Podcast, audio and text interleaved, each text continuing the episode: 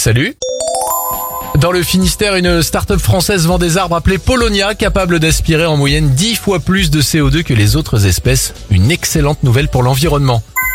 En Suisse, maintenant, des scientifiques ont créé une machine capable de conserver des organes durant 3 jours pour être ensuite transplantés. La première transplantation utilisant cette méthode a été un succès la semaine dernière. On termine avec la belle histoire du jour dans les Côtes d'Armor. Un chat perdu en 2020 a été retrouvé à moins de 10 km de chez lui. Il était tout simplement en train de voler des croquettes dans un magasin Leclerc. Il a retrouvé sa famille qui pensait ne plus jamais le revoir.